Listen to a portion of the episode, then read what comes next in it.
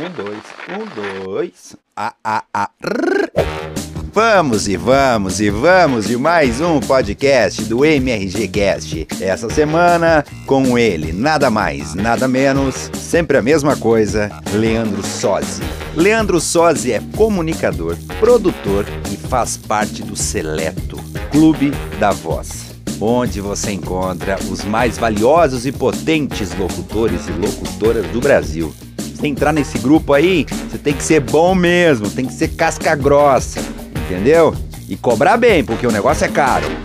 Leandro Sozzi é meu parceiraço de anos e anos de produção, além de muito competente, uma voz espetacular, um ser humano muito especial. Criativo, alegre, sempre, sempre com uma disposição que eu quase não conheço ninguém. Você que é de produtora de vídeo, de áudio, você que é locutor, tá começando, já é experi? Ouça, que o Leandro sempre tem coisa boa para falar.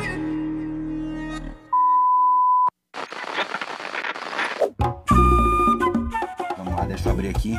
Leandro Sozzi, tudo bem? Beleza pura. E aí? Tudo tranquilo, tudo tranquilo. Muito obrigado por, por disponibilizar esse tempo. Que isso, rapaz. Eu, nossa, tô, tô com muito, tô muito ocupado, né? Quarentena, ah, é. assim, fica muito ocupado. Quantos dias de isolamento arranjando, arranjando o que fazer em casa. Ah, uns 15 anos, né, de isolamento é, já. eu botei aqui, mais Trabalhando uma década, né? É mais ou menos... por aí, por aí. Um visionário. Uns 10, 15 anos. Uns 10, 15 anos. Eu já tô preparadíssimo, já estava preparadíssimo pra quarentena. É, isso. Não, mas você sabe que mesmo assim é complicado, porque tem, tem umas coisas que se acostuma a trabalhar em casa, né? Se acostuma bastante. Mas, por exemplo, pô, você sente falta de um cinema, sabe? Uhum. De, dar uma desanuviada, ir num café, pedir um, um cafezinho ali, olhar a rua, sabe? Essas coisas, essas coisas fazem muita falta. E tá fazendo para quem trabalha mundo, em casa. É. É, o pessoal não tá, tá tentando se adaptar e tá ficando difícil. Porque é, você tem é. um tempo, né? Para aguentar é, isso. É, cara, a gente, a gente tá, a gente tá passando por uma provação emocional sem precedentes, né? Uma coisa absurda mesmo. Mas é isso. Vamos lá. Pois é. Bom, aproveitando que você tocou nessa, nessa parte de provação, analisando uhum. todo esse comportamento de mercado até esse primeiro momento da pandemia, você tem alguma Sim. conclusão de como a gente vai sair dessa crise? E quando eu digo assim, sair, não só como seres humanos, tá?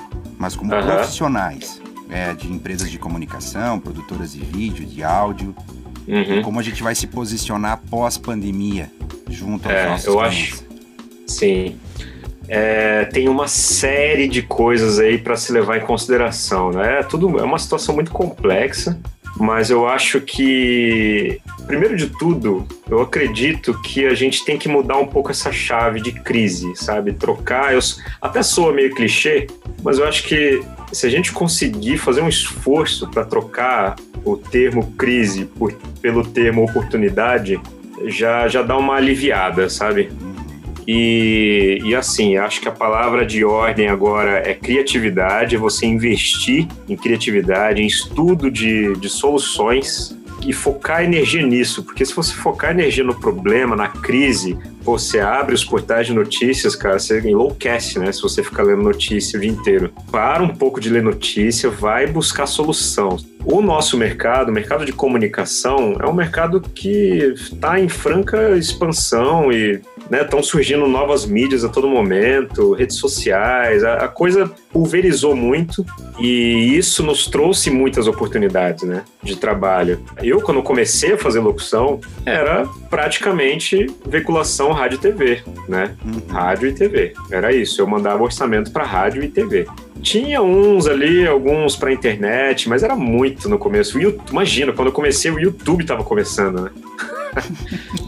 Lá por 2005, 2006. Então, não tinha, imagina, a internet ainda era um, uma coisa a ser explorada, né? Muito. Não existia Instagram, não existia nada, Facebook, é, nada. Hoje tá amplo, né? É, hoje está muito amplo. A comunicação online só vai melhorar, eu acho, só vai ficar mais elaborada, eu acho. As coisas vão ter que ser tratadas com mais cuidado. Para o locutor, acredito que vão surgir mais oportunidades. Tem inteligência artificial chegando com tudo, né? É, tá tendo muito projeto aí de inteligência artificial, de voz para esse, esse tipo de coisa. E essa, essa pandemia só tá fazendo com que isso seja acelerado. Pois é. né? Pegou a gente meio de surpresa, assim, mas eu acho bom porque colocou um tubarão no tanque. Uhum. Você já viu essa história do tubarão no tanque? Não, não. O tubarão no tanque é, é o seguinte: era um, uma vila de pescadores que precisava, é, que tava, não estava encontrando mais peixe, né, perto da costa para pescar. Então eles tinham que se afastar muito da costa para encontrar peixe. E aí, cara, só que como era muito longe da costa, quando eles voltavam, os peixes já estavam mortos, né? Já estavam mortos, não, já estavam podres, né? Uhum. Já não dava mais para consumir direito, já não estava muito fresco, de tão longe, né? Que eles estavam tendo que ir buscar o peixe. E aí eles tiveram a ideia de colocar um tanque no barco. Lá, beleza, vamos pescar aqui, coloca os peixes no tanque dentro do barco e vai dar tempo, né? De chegar lá com eles fresquinho, fresquinhos ainda. Só que mesmo assim, não estava dando certo. Não estavam tão, tão fresquinhos, né? Uhum. porque eles tinham que se manter vivos né, no, no- ali no, no tanque. E aí eles tiveram a ideia de colocar um tubarão no tanque. porque o tubarão iam fazer com que eles fugir, ficassem ali na- em, em sistema de fuga, né? Uhum. Ficassem vivos para fugir da, da, da coisa. Então a gente usa essa expressão. Pô, essa pandemia tá sendo um mega tubarão no tanque, né? Agora, meu filho, vai ter que se mexer, ó. Vai. Eu, eu escutei meteoro. Todo mundo fala meteoro. Meteoro. Que caiu um meteoro, que as coisas estavam se encaminhando e caiu um meteoro. Eu, eu fiz É. um podcast antes, que a gente faz uma correlação à pandemia. Porque ela vai antecipar algumas coisas que a gente tinha programado há 5, 6 anos Aham. frente agora. Você, Sim. você vai ter que antecipar um monte de coisas, de mudanças, em todas as áreas. Sim. Que é isso que você está falando, né? A gente vai ter Sim. que mudar alguns comportamentos, investir em, nova, em inovação, em reinventar algumas plataformas e vai instigar a publicidade como um todo na parte criativa. Sim. Porque não é só viver daquelas mídias tradicionais. Por mais que eu já acho que as redes sociais já se incluem nessas tradicionais. Já tá tão fomentado aquilo, tá, que Aham. pra mim já também tá num caminho de convencional. Não sei Sim. se você pensa Uhum. assim. Totalmente. Já tem, hoje já tem trabalhos sendo pensados para a internet que custam muito mais do que para TV. Já Que- tá. Que loucura, né, cara?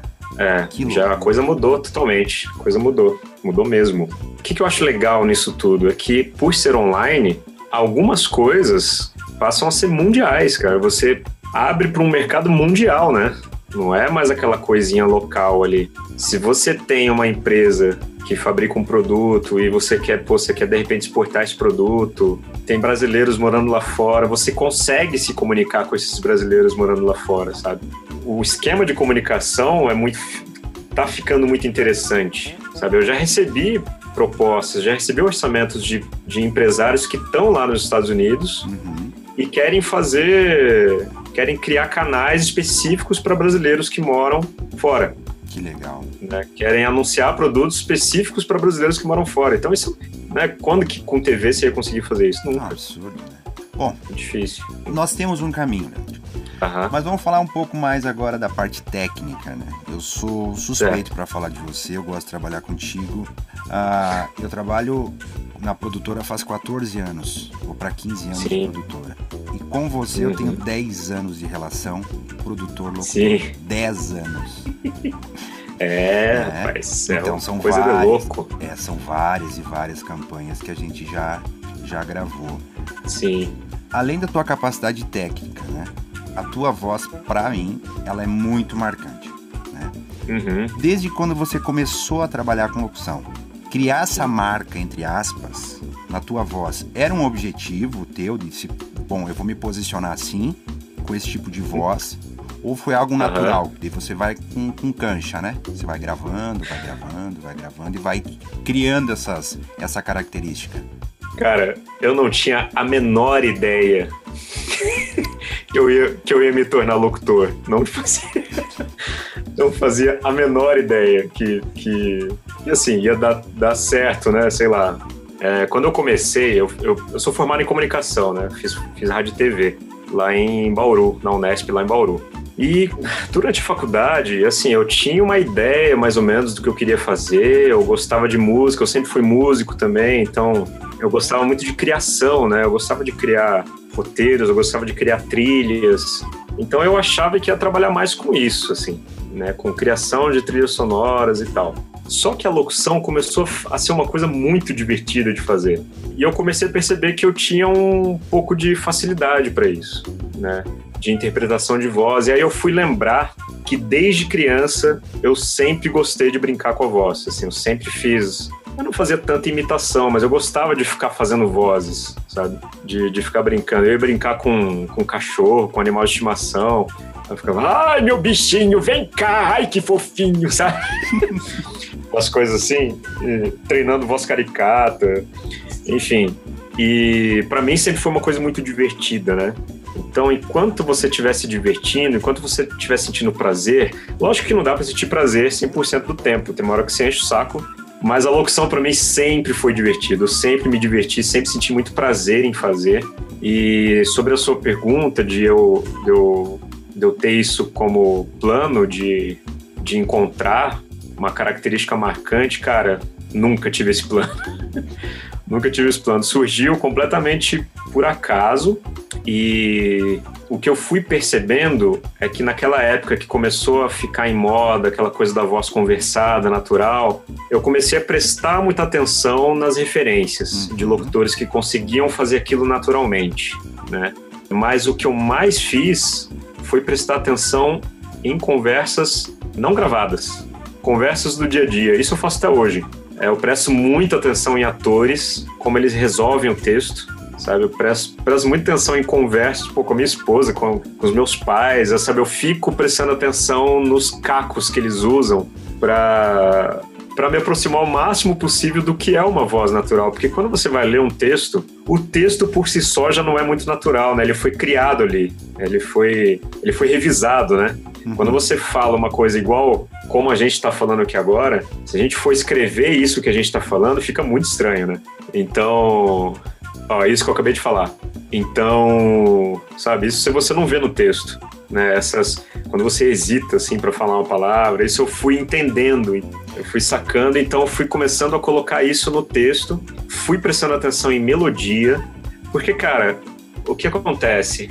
Eu não acredito que um locutor venda uma voz bonita. É lógico que tem que ter um pouco de dicção e tal, e um timbre agradável, enfim. Mas eu não acho que uma voz bonita necessariamente transmita credibilidade. O mais importante é você transmitir credibilidade por mais voz de gralha que você tenha, entendeu? Se você tem uma voz de gralha e conseguiu comunicar, conseguiu passar mensagem, eu acho isso mais importante do que uma voz bonita. Você saber o que pode gravar também, né? Escolher bem cliente, tá. logicamente, né? Fazer um bom portfólio é interessante, porque hoje o teu, o, o teu portfólio é vasto de campanhas nacionais. E isso ajuda, Sim, é, né? Isso, isso valoriza é, isso também a tua voz, tempo. né? Na hora de orçar. É, é ótimo, é, é ótimo, sim. Porque assim, uhum. quando o cara compra uma locução, ele tem que entender que ele está comprando uma marca junto com ela. Por isso que a, uhum, aqui, na, aqui, na, produtora a gente tenta passar isso para os nossos clientes. O locutor, sim. ele é tão importante quanto nós. Nós vamos Exatamente. produzir ele. Olha, o texto está uhum. aqui, vai ser assim, né? Nós trabalhamos contigo e com a Ana Paula Possap, que é uma excelente locutora. Aninha, pra Sim, mim, assim, nessa, Aninha, pegada, nessa pegada tua de, de, criar personagens e tal. Aham, ela é muito boa. A gente ficou cinco anos trabalhando com o um casal Albatroz e Curitiba. Que era, ah, eu lembro que, que era aqueles Gente, são cinco anos. Então, Sim. você criar isso, as pessoas já conheciam lá como casal Albatroz. Você cria uma identidade. Exatamente. Então, é. quando a pessoa vai comprar uma Loki, ela tem que saber que ela está comprando uma marca. Esse preço não é só gravar 30 segundos. Uhum. Porque fica meio, meio. Lógico, o mercado tem para todos os gostos, todos os preços, e eu não estou aqui, acredito que nem você, para uhum. botar ordem nisso. Eu acho que o mercado está aí, Sim. cada um faça as suas escolhas. Mas uhum. quando você compra uma locução, você tem que pensar nisso. Aquela voz Exato. tem que ser boa o suficiente para criar uma identidade para você, para você ganhar em cima daquilo, porque você está Isso. pagando por aquilo, logicamente. Isso. Não, é interessante você falar de identidade, porque isso gera uma outra, uma outra questão para os locutores refletirem. Porque existe muita discussão sobre valor de cachê, né? Você sabe bem como é. Só que o que acontece é, isso que você falou, identidade, você, a, a, a, voz, ela está criando, ajudando a criar uma identidade para o produto, né? Então, é uma coisa muito única ali, uma linguagem muito única.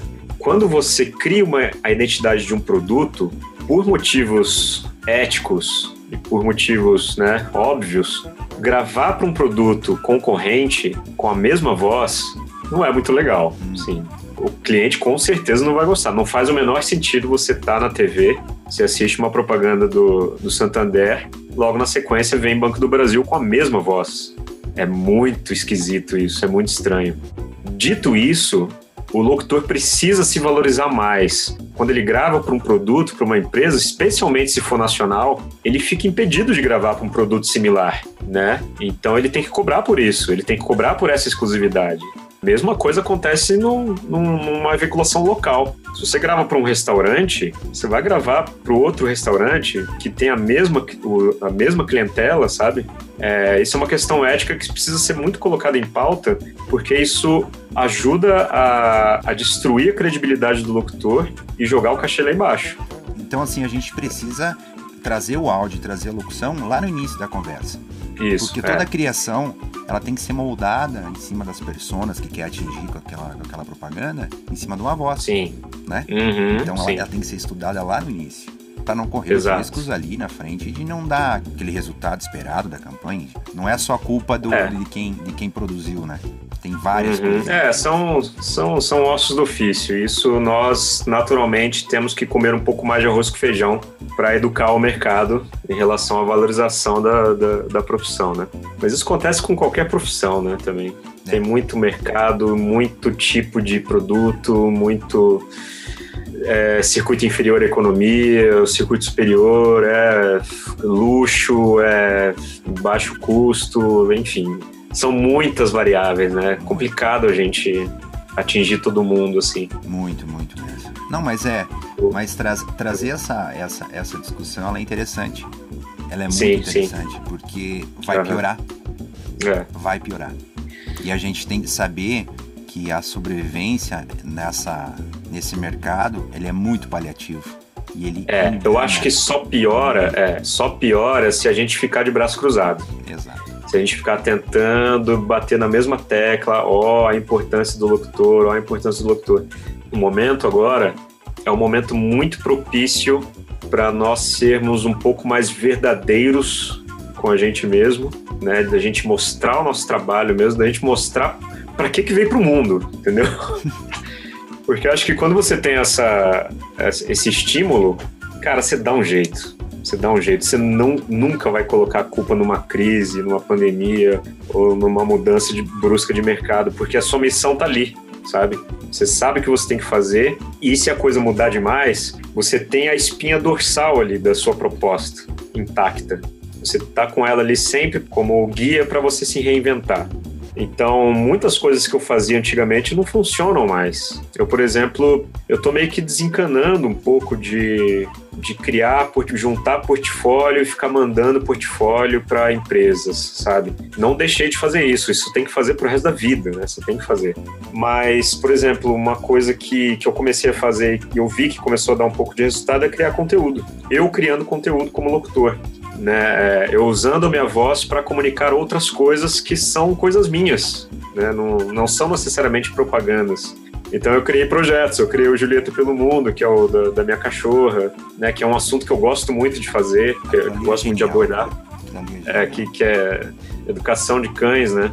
Eu criei então o que, que importa para mim, o que importa quanto mais gente ouvir a minha voz, melhor, uhum. porque para criar uma referência ali de, de, né, de, de voz.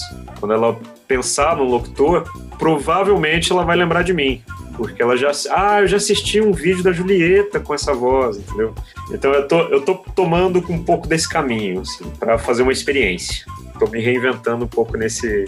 Nesse mas, mas eu tô fazendo isso não pensando racionalmente também, tipo, numa estratégia, ó, eu tenho que fazer isso. Não, eu tô fazendo porque eu gosto. Eu gosto de cachorro, é, eu gosto de falar sobre comportamento, eu, eu adoro fazer essas coisas. Eu gosto de brincar com vídeo, com edição de vídeo. Eu não faço profissionalmente, mas, mas eu gosto de ficar brincando com vídeo, entendeu? Eu gosto de redes sociais, eu me divirto muito com redes sociais, eu sigo um monte de gente legal, bacana, engraçada, entendeu? Isso é uma outra coisa também para levar em consideração. A gente não tem que parar com essa coisa de ficar botando a culpa nas redes sociais. Ah, que o Facebook tá um saco, sei que lá. Não, cara, se você seguir as pessoas certas, fica muito legal. Pois é, né? Você, Instagram, sabe? Tem muita gente boa, tem muita gente legal fazendo coisa muito boa. Não, é, então... engraçado, é engraçado que você falou que você está fazendo esses, esses conteúdos e tal.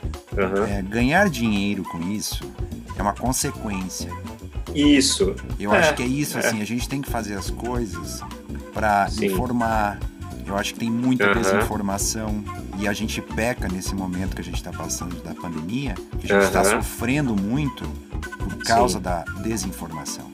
Então, Sim. os nossos clientes, sejam os finais ou produtoras de vídeo e produtoras de áudio, eles não têm obrigação de saber tudo. O quão é Sim. difícil gravar, o quão precisa de um cuidado, né? Sim. Quão uhum. precisa de estudo, capacitação técnica. É, é anos fazendo isso. É tempo. Exato. E aí você exato. vai evoluindo, evoluindo. Né? Isso. E para o cliente uhum. final, às vezes ele não entende isso aí. Exatamente. Tem um do rádio, o cara lá, oh, o cara falou que bota minha propaganda veicular lá e eu vou fazer lá. Isso é difícil, uh -huh. é difícil, é difícil. Uh -huh. Sim.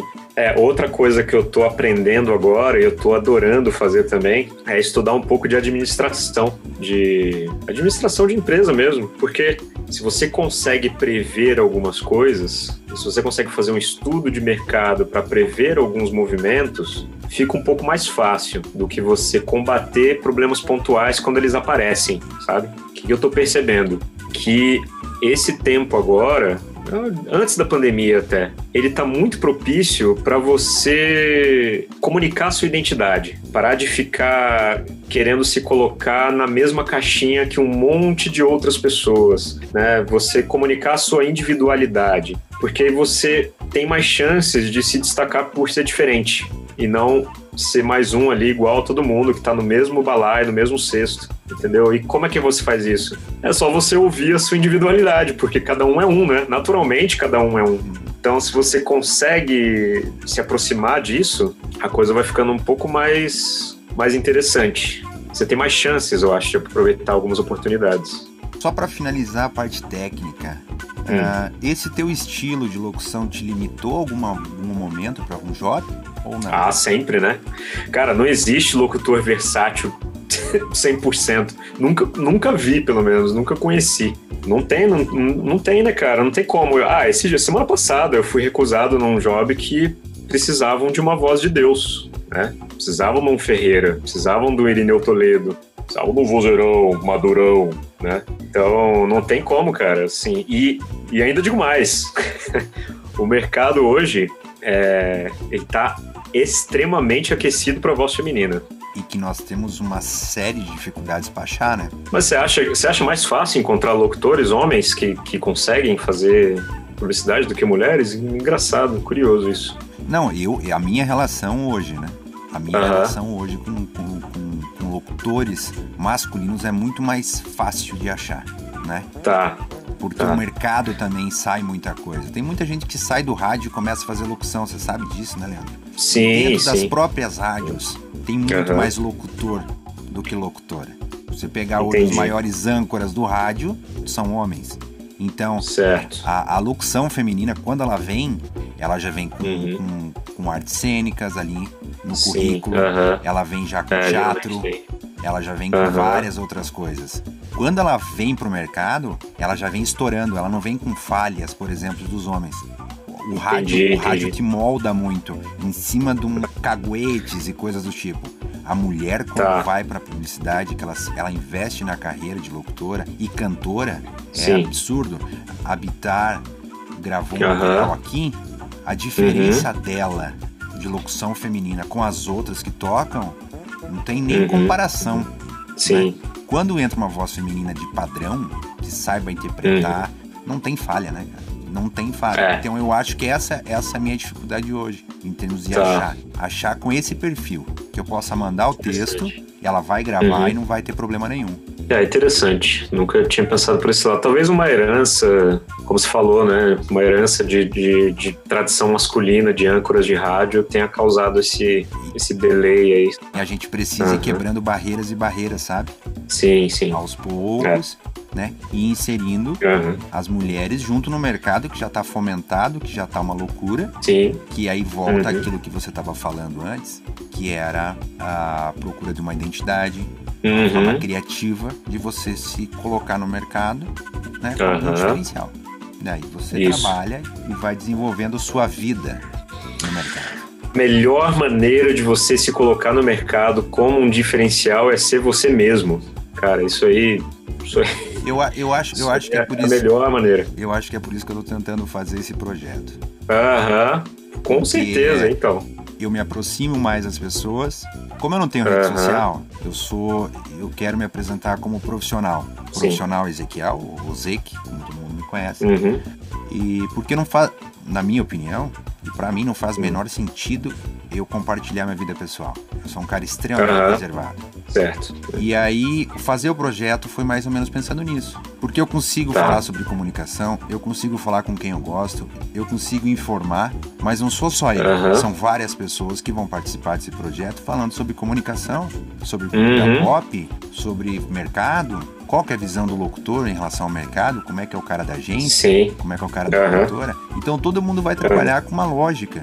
E eu, Fantástico. Vou, e eu vou poder ser eu mesmo. Exatamente. As, as, pessoas me conhecem assim, sempre me conheceram assim, né? E é muito interessante porque as pessoas percebem isso quando você está sendo verdadeiro. Elas percebem de uma maneira quase inconsciente, assim, eu acho. Então aquilo gera uma confiança, sabe? A pessoa, ah, essa pessoa está sendo verdadeira, ela está sendo ela mesma, então ela é uma pessoa de confiança. E, cara, pelo, pelo visto aqui, a gente nunca tinha se alongado tanto, né, numa conversa assim. E pelo que eu tô vendo aqui, você leva o maior jeito para isso. Você tá Olha tipo, aí, no caminho super certo. Então é muito, é, cara, e é, é, muito prazeroso, né? É muito prazeroso quando, quando você conhece pessoas assim que estão fazendo o que gosta, né? É legal, né, cara? Isso é, uma, é bom fazer é um o que gosta, né? É, é muito bom, bom fazer o que gosta. Eu falo assim, a gente é privilegiado. Eu tenho um privilegiado, total. Eu, eu acordo todo dia, cara, todo dia com a mesma satisfação. Lógico, acordo sempre mal-humorado, porque faz parte de mim. Eu não sou um cara que acordo mal-humorado. Mas assim, ó, com... Mas não existe vida. É, é, não, não. Tem que fazer o que gosta. É o princípio sim. da felicidade profissional. Né? Sim, pra sim. você não ter um emprego, para você ter um trabalho, que é uma, uma diferença absurda dos dois. Emprego é uma coisa, é Exatamente. Foi muito bom. Muito bom falar contigo, cara. Obrigado, tá? Obrigado pelo papo. Valeu. Para quem quiser seguir as redes sociais, as redes yeah. sociais de Leandro Sozzi, quer deixar, Leandro? Ah, é tudo, tudo Leandro Sozzi. Instagram é Leandro Sozzi, tudo junto, né? É S-O-S-I. Maravilha. Com S de sapo. Então você que Só... tá procurando uma vozinha boa, uma voz diferenciada, você que é de produtora de vídeo, de áudio, você que é de agência, está aí, Leandro Sozzi, tem um portfólio vasto. Você para você. Você que não está fazendo nada de importante também, pode ir lá visitar os perfis, porque eu, eu posto muita coisa inútil também. Ah, não, então, mas não, hoje, hoje vai, vai passar o tempo. Hoje na quarentena não tem nada que não seja útil. Não existe essa palavra é, né? inútil. A gente acha alguma coisa para fazer, é verdade. acha alguma coisa para ouvir e assistir. Sim. É verdade. Ah, gostaria de convidar, é, pô, se inscrever no meu canal do YouTube, que eu tô fazendo uma, uma super revolução lá no canal. Eu vou deixar ele, tô deixando ele bem organizadinho e tô colocando muito conteúdo lá. Tem o desafio do Sozi, tem os episódios para colocar ainda, tem o A Voz da Minha Consciência, que é um outro projeto também que eu tô fazendo, de falar sobre o comportamento, né? Então lá é, o, é um caminho legal para conhecer. Maravilha, está aí. Siga as redes sociais do Leandro Sozzi, estão todas aí, YouTube, Facebook, Instagram, Leandro Sozzi com S-O-S-I. Feito, meu galo. Yes. Valeu, garoto. Um abraço. É nós. Falou.